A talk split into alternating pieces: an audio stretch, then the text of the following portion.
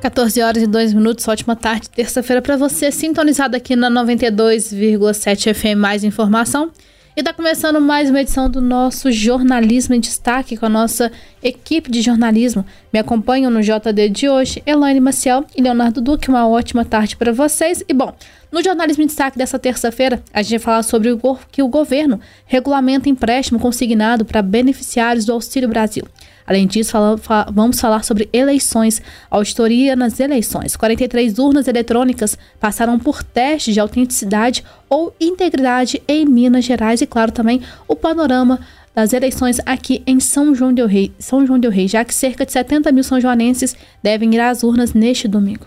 Vamos falar também sobre exames pré-natal na cidade histórica, que devem ser agendados via WhatsApp e também que jovens e crianças podem aprender xadrez de forma gratuita em São João del Rei. E para a gente começar o jornalismo em destaque, eu chamo Leonardo Duque que conta para a gente que o governo regulamenta empréstimo consignado para os beneficiários do Auxílio Brasil. Léo, uma ótima tarde é com você. Olá, Isabela, ótima tarde para você também, para todo mundo que nos acompanha. A gente compartilha agora algumas regras bem importantes para a nossa economia, viu? Porque o governo já publicou no Diário Oficial da União uma portaria que regulamenta o empréstimo consignado para os beneficiários do Auxílio Brasil. Inclusive, anteriormente a gente já havia falado sobre essa liberação do consignado aqui no nosso jornalismo em destaque. Nesse tipo de empréstimo, o desconto acontece direto na fonte. E em razão de as parcelas serem descontadas diretamente da folha de pagamentos, os bancos têm a garantia de que as prestações vão ser pagas em dia. Essa medida é criticada por alguns especialistas que apontam para o risco de endividamento ainda maior da população mais vulnerável.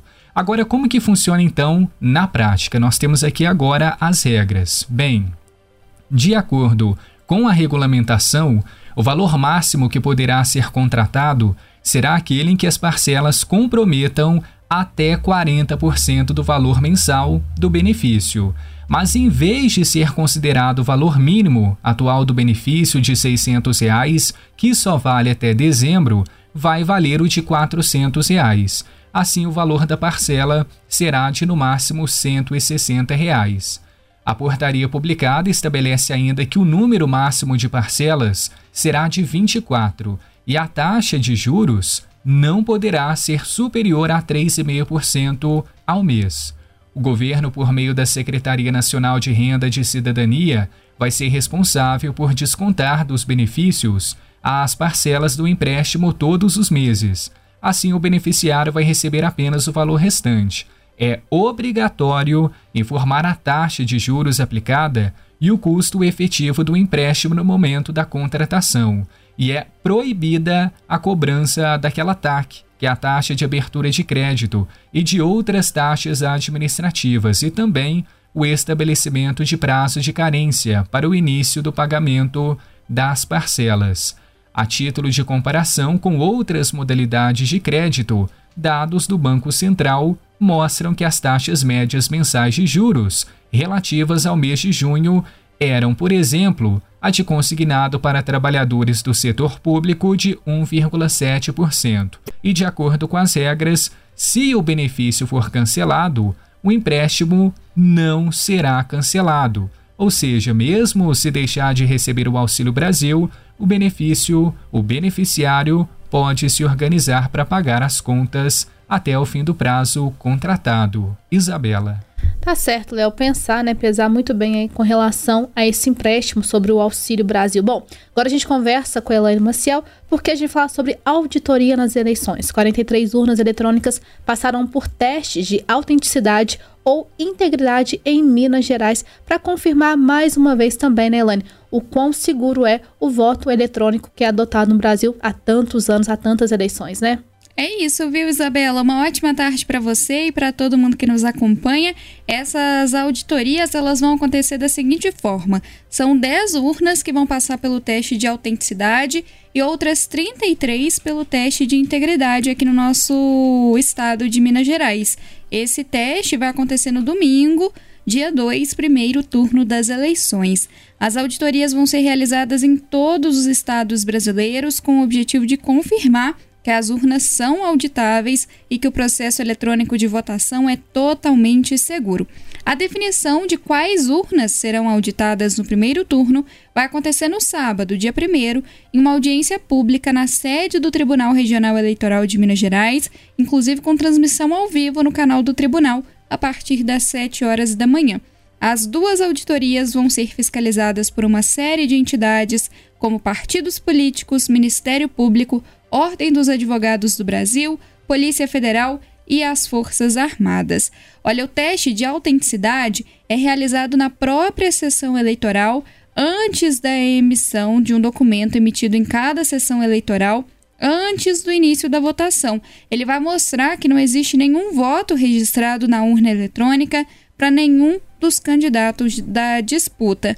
Nesse teste de integridade, serão 27 sessões eleitorais de Minas que serão sorteadas. Já o teste de integridade com a biometria serão para seis urnas eletrônicas de Belo Horizonte, que serão submetidas a um projeto piloto do teste de integridade com biometria.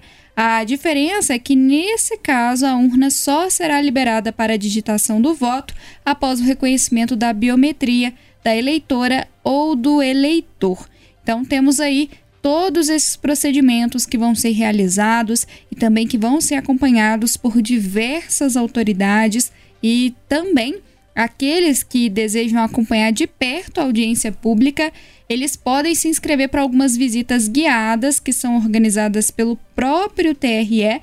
Então, os interessados podem acessar o endereço www.tre-mg.jus.br e é importante a gente ficar por dentro de todos esses procedimentos, até porque a gente já está na reta final. Primeiro turno da eleição já é nesse domingo.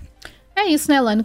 Ainda no assunto eleições, a gente fala sobre a questão de São João del Rei. É porque cerca de 70 mil são joanenses devem ir às urnas neste domingo. São João del Rei tem 70.311 pessoas aptas a votar nas eleições de outubro, segundo dados do Tribunal Superior Eleitoral TSE.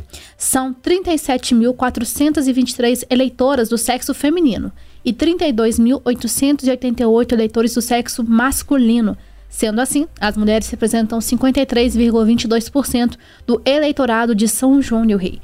Em relação à faixa etária, a maior parte dos eleitores tem entre 45 e 59 anos, representando 26,4%. A menor faixa é dos adolescentes, que ainda não são obrigados a votar. Os eleitores com 16 anos representam apenas 0,28% do total de eleitores. Já os com 17 anos somos 0,49%. São apenas 548 jovens de 16 e 17 anos com título de eleitor na cidade histórica. Já os idosos, ou seja, as pessoas com mais de 60 anos, representam 25% do eleitorado, com 18.035 pessoas. No que diz respeito ao grau de instrução, a maioria das pessoas aptas a votar na cidade tem o um ensino médio completo, cerca de 27,67%. E ainda em relação ao Estado Civil, mais da metade dos eleitores é solteiro, cerca de 53% do total. Em 2022, o cartório eleitoral de São João del Rei anunciou algumas mudanças nos locais de votação. Então, atenção. Eleitores inscritos para votar na Escola Estadual João dos Santos nas eleições 2022 votarão no Conservatório Estadual Padre José Maria Xavier. Eleitores inscritos para votar no povoado do Cedro passarão a votar na Escola Municipal do Povoado de Arcângelo. Eleitores inscritos para votar na Escola Municipal de Caxambu passarão a votar no salão comunitário da Igreja de Caxambu. Eleitores inscritos para votar na Escola Municipal de Cana... Cananeia passarão a votar no galpão da Igreja de Cananeia. Neste domingo, os brasileiros vão às urnas para escolher presidente da República, governadores, senadores, deputados federais, estaduais e distritais. Eventual segundo turno para presidente e governador poderá ocorrer no próximo dia 30 de outubro. Bom, e dando sequência ao nosso jornalismo de destaque, às 14 horas e 11 minutos, agora volto a conversar com o Léo, que conta pra gente que os exames para Natal em São João del Rei devem ser agendados via WhatsApp. Mais uma comodidade, né, Léo, para as futuras mamães. É verdade, Isabela. Inclusive, essa é uma informação muito importante porque houve uma mudança. Agora o atendimento acontece WhatsApp, não via telefone. Então é o seguinte, pessoal, o agendamento de exames pré-natal aqui na cidade por meio da rede municipal de saúde agora é feito exclusivamente via WhatsApp. Essa informação foi até compartilhada pela Secretaria de Saúde. As gestantes que acabaram de descobrir a gravidez ou que já estão em acompanhamento e gostariam de trocar de profissional devem fazer contato com a Central Única de Marcação. Esse é o nome do novo espaço que recebe os agendamentos, Central Única de Marcação. E o número para mandar a mensagem é o DDD 32 99198 4879. Repetindo, 99198 4879. Bem, o horário de atendimento é de segunda a sexta-feira, de 9 horas da manhã às 5 horas da tarde, e o prazo para retorno da mensagem é de até uma semana, respeitando o período de serviço. Quem não tiver o WhatsApp não precisa se preocupar. Pode solicitar o agendamento dos exames em alguma unidade de saúde próxima de casa. Neste caso, o agente de saúde vai mediar o processo de marcação enviando um e-mail para a central e após o primeiro contato, a gestante vai receber orientações sobre o pré-natal e também documentos necessários. Também vai responder a um pequeno questionário. A Central Única de Marcações não deve ser utilizada para tirar dúvidas médicas, isso é muito importante. Em caso de sintomas ou se precisar de algum esclarecimento, a gestante deve procurar pelo plantão de obstetrícia da Santa Casa de Misericórdia.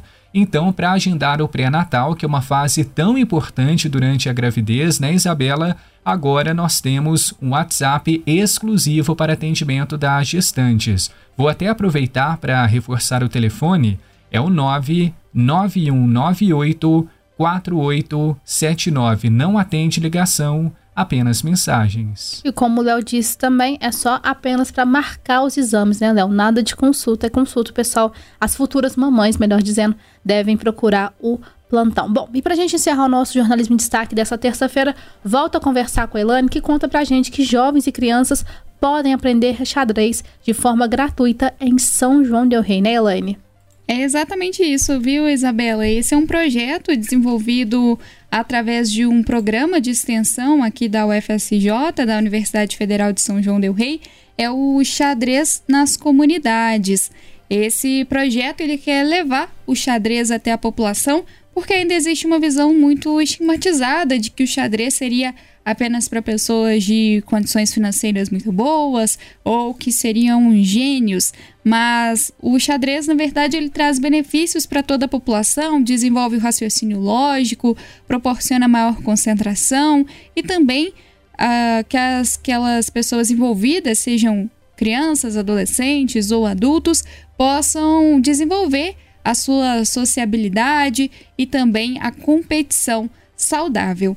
Então, o xadrez nas comunidades quer levar a oportunidade de aprender o xadrez para as crianças e para os adolescentes em situação de vulnerabilidade social. A gente conversou com o Rogério Alvarenga, ele é professor do xadrez e orientador do projeto, e ele explicou que a prioridade é para os alunos das escolas públicas e os jovens que estejam em situação de vulnerabilidade. Inicialmente as vagas seriam limitadas, mas os voluntários têm trabalhado para poder encaixar todos os interessados, e a turma é composta tanto por meninas quanto por meninos.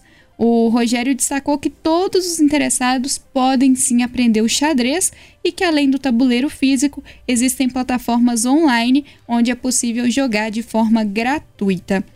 Então, os interessados nas aulas podem entrar em contato pelo Instagram, que é o arroba xadrez nas comunidades, e ao longo da programação a gente traz os detalhes com essa entrevista com Rogério Alvarenga, que explica um pouco mais do xadrez e do projeto. Tá certo, Elane, muito obrigada. Iniciativa aí bem bacana para os jovens, né? Adolescentes que querem aprender xadrez de forma gratuita aqui em São João del Rei. Jornalismo em Destaque volta amanhã. Muito obrigada pela sua companhia. Também quero agradecer Elane Maciel Leonardo Duque pela participação e, claro, te convidar a ficar sintonizado aqui com a gente ao longo de toda essa terça-feira. Um abraço.